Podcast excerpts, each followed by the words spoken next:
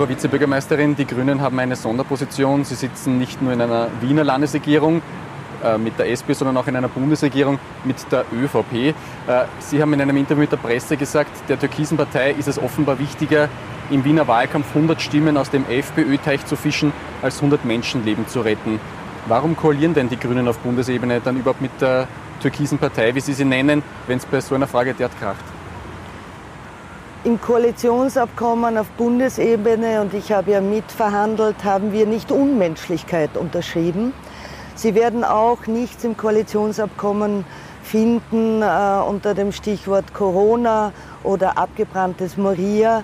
Äh, das heißt, wenn Krisen auftauchen, ist es äh, Aufgabe der Politik, hier menschlich und verantwortungsvoll zu handeln. Das ist Punkt eins. Punkt zwei, wir haben uns in Wien entschieden, 100 Kinder aufzunehmen. Da leben Menschen, Familien, Kinder im Dreck unter menschenunwürdigsten Bedingungen und das auf europäischem Boden. Und ich bedauere zutiefst, dass hier die türkise Partei äh, der Menschlichkeit in dem Weg steht und das finde ich einfach unakzeptabel. Äh, Sie saßen damals in den Koalitionsverhandlungen auf Bundesebene im sogenannten Kernverhandlungsteam. Hätten Sie damals nicht schon ahnen können, dass, wenn es hart auf hart kommt, die ÖVP so eine Linie vertreten wird?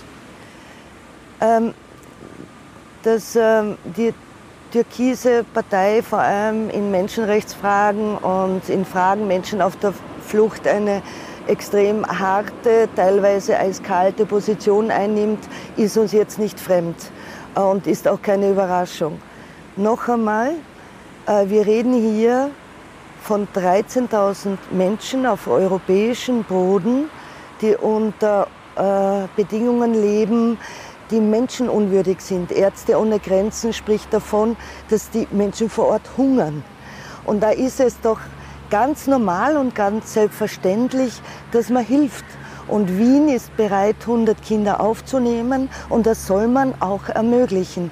Ich finde, dass die türkise Partei hier tatsächlich ähm, Wahlkampf betreibt am Rücken von Kindern, dass ihnen offensichtlich Meinungsumfragen wichtiger sind als Menschenleben. Warum nennen Sie die ÖVP eigentlich türkise Partei? Ist das nicht die äh, ÖVP in Ihren Augen? Ja, ähm, es gibt, glaube ich, äh, eine türkise Partei, sie nennen sich ja selber so, und es gibt noch eine alte ÖVP, wenn Sie so wollen. Übrigens wo sich sehr viele jetzt melden, äh, Funktionäre, äh, auch äh, Politikerinnen, die sagen, das geht uns zu weit, dass man nicht einmal Kinder aufnehmen darf, ist mit den christlich-sozialen Werten nicht mehr vereinbar. Kommen wir äh, zu, zu Wien, äh, zum Wahlkampf. Äh, gehen Sie davon aus, dass nach der Wienwahl Bürgermeister Michael Ludwig mit Ihnen als Erster sprechen wird, wenn es um eine Koalition geht? Ähm, um was geht es am 11. Oktober? Der Sieger steht fest, das wird die SPÖ sein. Und die Frage ist tatsächlich, geht die SPÖ in Richtung äh, Zukunft mit uns Grünen, in Richtung Klimahauptstadt, wo das Thema sehr, sehr ernst genommen wird, wo gehandelt wird für die nächsten Generationen? Oder geht es zurück äh, mit einer ÖVP-Retropolitik äh, äh, asphaltieren. Das wird tatsächlich die entscheidende Frage sein. Wir Grünen haben uns schon klar positioniert. Seit zehn Jahren gibt es Rot-Grün. Seit zehn Jahren ist Wien die lebenswerteste Stadt. Die SPÖ eiert hier herum und lässt sich alles offen. Gibt es eine Koalitionsbedingung von Ihrer Seite, wo Sie sagen, das muss in einem Pakt auf jeden Fall drin sein, sonst wird es keine Grünen in der Regierung geben? Koalitionsbedingungen äußere ich jetzt nicht, weil jetzt geht es darum, äh, das Vertrauen der Wähler und Wählerinnen äh, zu gewinnen. Warum? Wir haben zwei Krisen zu bewältigen. Das eine, die Corona-Krise. Wir haben heute wieder mehr als 400 Neuinfektionen in Wien. Da geht es darum, rasches zu handeln, viel mehr Personal aufzunehmen, es besser machen in Wien, dass äh, äh, das Kontaktmanagement gut äh, erfolgen kann, dass wir gut gemeinsam durch die Krise kommen, auch mit einem Rudi Anschober auf Bundesebene. Und auf der anderen Seite haben wir aber auch eine Klimakrise und wir Grünen sind die Einzigen, die sagen, wir müssen beide Krisen bewältigen. Wir müssen diesen Aufbruch schaffen, weil es gibt kein Zurück mehr in Wiederaufbau, wie es vorher war. Man hat das Gefühl, dass sich äh, die SP und die Grünen in den Monaten vor der Wahl ein bisschen auseinandergelebt haben. Äh, wie ist da Ihr Eindruck? War man da schon äh, im Wahlkampfmodus, vielleicht auch für die Bevölkerung zu lange im Wahlkampfmodus? Das kann schon sein. Ähm, wir haben seit zehn Jahren eine gut funktionierende Koalition, aber man spürt schon die Anspannung seit Monaten. Es ist Wahlkampf, es ist ein bisschen holpriger, aber da muss man mit Haltung und durch. Äh, das äh, grüne Wahlprogramm ist das mit Abstand umfangreichste von allen in Wien antretenden Parteien mit knapp 100 Seiten. Ein Vorschlag, der mir da äh, aufgefallen ist, 100.000 Bäume wollen Sie pflanzen in der nächsten Legislaturperiode. Ähm, wie soll das denn konkret ausschauen und wie viel soll das kosten? Die Frage ist tatsächlich, was kostet uns es, wenn wir nichts gegen die Klimakrise tun? Was wird es uns kosten, an Lebensqualität, an Lebensgrundlage, an Wirtschaftsfolgen, an Gesundheitsfolgen, wenn wir nicht konkret und rasch handeln. Wir wissen alle, dass äh, Wien zu den Städten gehört, die besonders von der Klimakrise betroffen ist, von der Hitze. Das heißt, wir müssen das Sorgenkind Verkehr in den Griff bekommen mit einer Verkehrswende, also halb so viel Autos, doppelt so viel öffentliche Verkehrsmittel. Ich bin auf der anderen Seite sehr optimistisch, dass wir die Energiewende schaffen. Da haben wir so viele Technologien, so gute Voraussetzungen in Wien, ähm, dass wir ohne fossile Energieträger bauen können und letztendlich auch äh, die Sanierung angehen können. Und das Dritte ist aber, auch wenn wir uns gut vorbereiten auf die Klimakrise, wird unsere Stadt heißer werden. Das heißt, das Abkühlen ist fulminant wichtig. Abkühlen heißt Beton auch aufreißen, Parks machen, Grünraum machen, Bäume pflanzen, äh, für Beschattung sorgen, für Wasser sorgen. Und das halte ich für extrem wichtig. Ich habe allein seit Herbst über 2000 Bäume pflanzen lassen im Straßenraum. Ich bin ja nur für die Straße zuständig. Und jeden einzelnen Baum, den ich neu pflanzen lasse, mache ich mit einer eigenen Bewässerungsanlage. Weil es wichtig ist, dass wir hier auch was für unsere Kinder und Enkelkinder tun, für die nächsten Generationen. Sie fragen, was so ein Baum kostet. Äh, circa 22.000 Euro und jeder Euro davon ist es mir wert. Äh, Sie haben die Verkehrsberuhigung angesprochen. Ihre Vorgängerin Maria Vasilaku hat als eines ihrer zentralen Projekte die verkehrsberuhigte Mailfer Straße durchgesetzt.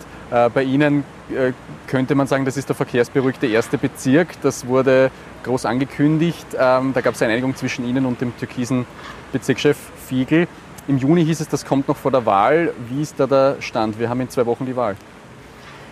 Ähm, erstens haben Abgase kein, kein Parteibuch und auch die Maßnahmen dagegen nicht. Wir werden die Klimakrise nur gemeinsam und parteiübergreifend schaffen. Und ich bin fest davon überzeugt, dass äh, die autofreie innere Stadt kommen wird.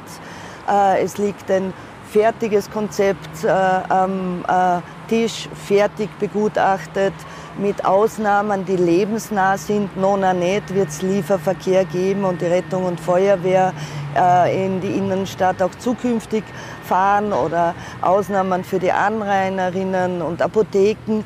Das macht ja Sinn. Warum tun wir das? Wir tun es, damit wir den Raum wieder gewinnen können für die Menschen. Ähm, mehr Lebensqualität, mehr Luft zum Atmen. Da wird so oder so kein Weg vorbei äh. Und ich bedauere ein bisschen, dass sich das jetzt verzögert, weil es Wahlkampf ist. Aber das kennen wir Grünen schon seit zehn Jahren. Immer wieder, wenn es darauf ankommt, stockt der Koalitionspartner, bremst wieder ein bisschen ab noch dazu in Wahlkampfzeiten. Das haben wir auch erlebt äh, vor der Einführung des 365-Euro-Tickets. Da hat es auch geheißen, nein, nein, geht nicht. Und es wurde ein Erfolg. Und auch die autofreie innere Stadt wird ein Erfolg, weil es Lebensqualität bedeutet für die Menschen. Aber vor der Wahl, äh, höre ich daraus, wird es dann eher nichts mehr. Der Herr Bürgermeister kündigt seit Wochen an, dass er die Entscheidung treffen wird. Ich hoffe, er macht es und das so rasch wie möglich, weil je früher wir solche Entscheidungen treffen, desto mehr signalisieren wir ja auch den Wiener und Wienerinnen, dass wir handeln. Desto mehr signalisieren wir ihnen ja auch, dass wir unsere eigenen Beschlüsse, also die rot-grünen Beschlüsse, ernst nehmen, weil wir haben ja beschlossen, dass wir ähm, den CO2-Ausstoß bis 2030 halbieren werden, ähm, weil es eben die Klimakrise gibt. Ja, aber das heißt halt auch, was zu tun. Aber hat man es da nicht äh, in der Kommunikation äh, ein bisschen falsch angegangen, dass man da den Bürgermeister vorab oder er fühlte sich vorab nicht informiert? Äh, dann gab es diese vielen Ausnahmeregelungen, ich glaube 16 an der Zahl, da hat man sich ein bisschen Internetspott zugezogen, äh, dass gesagt worden ist, vielleicht fahren dann letztlich mehr Autos, also hätte man das besser aufsetzen können, dass dann auch der Bürgermeister mit an Bord ist? Im Nachhinein kann man immer sagen, man kann alles besser machen. Wir reden seit Herbst über die autofreie Innenstadt und äh, irgendwann muss man halt die Entscheidungen treffen. Man kann sagen, man tut Arbeitskreise gründen bis zum St. Nimmerleinstag oder man übernimmt die Verantwortung und handelt. Gut, dann abschließend noch zu Corona, dem alles bestimmenden Thema. Äh, da hat der Bundeskanzler gesagt, er hätte früher schon schärfere Maßnahmen äh, beschlossen, aber da hätten, sagt er, zwischen den Zeilen die Grünen blockiert. Jetzt ist Wien äh, mittlerweile auf der roten Liste, auch Vorarlberg, äh, Tirol, da sieht es von den Zahlen ganz schlecht aus. Äh, haben da die Grünen tatsächlich blockiert und ist da letztlich vielleicht auch Wien äh, dann äh, hat er Schaden genommen, weil man jetzt auf einer roten Liste steht? Also haben die Grünen da, da irgendwie äh, auf die Bremse gedrückt bei schärferen Maßnahmen? Erstens finde ich es einmal wichtig, dass wir zumindest bei Corona dieser Krise, die wir haben, äh, die unser ganzes Leben auf den Kopf stellt, die bis zu ähm, Existenzen äh, führt, die jetzt zerbrechen, dass wir der Partei Hickhack heraushalten. Das würde ich sehr, sehr gut finden. Da jetzt der Herr Bundeskanzler gegen den Gesundheitsminister und die SPÖ Wien gegen den Gesundheitsminister und die türkise Partei wieder gegen die Stadt Wien ich finde, das hat alles in dieser Frage nichts verloren. Ähm, das ist Punkt eins. Punkt zwei ist, ich bin jeden Tag dankbar und froh, dass Rudi Anschober uns besonnen durch die Krise äh, führt und nicht eine Frau Hartinger-Klein. Und wir werden diese Krise nur gemeinsam schaffen. Weder Wien alleine wird es schaffen, noch die Bundesregierung ähm, alleine. Was muss man jetzt dringend tun?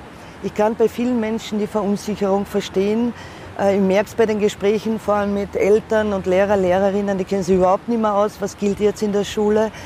Da ähm, halte ich es für sehr wichtig, dass man jetzt mit einer Stimme spricht. Es gibt jetzt eine Entscheidung zwischen SPÖ, Grüne und äh, der ÖVP auf Bundesebene äh, über die Maßnahmen. Die soll man umsetzen und auch die Bevölkerung klar informieren, was gilt jetzt.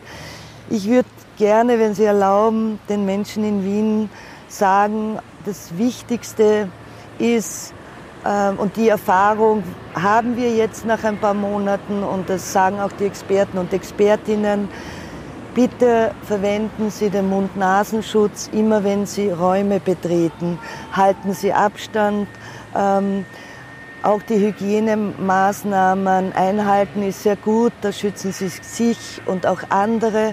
Wir haben es in Wien schon einmal so gut geschafft im Frühjahr. Wir werden es auch ein zweites Mal gut schaffen, wenn wir aufeinander aufpassen.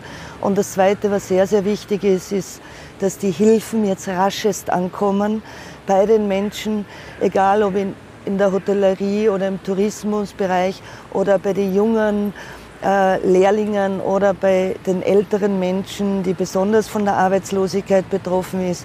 Da gilt es jetzt echt darum, äh, dass die Hilfsmaßnahmen tatsächlich ankommen, dass wir gemeinsam alles tun, dass wir keinen Lockdown haben. Und äh, ich will in keiner Stadt spazieren im Herbst, wo es darum geht, dass jedes dritte Lokal geschlossen ist. Da müssen wir gut Maßnahme für Maßnahme umsetzen und es gibt eine Perspektive und das ist die Perspektive im nächsten Jahr gibt es eine Impfung. sage ich vielen Dank für das Gespräch. Ich danke Ihnen.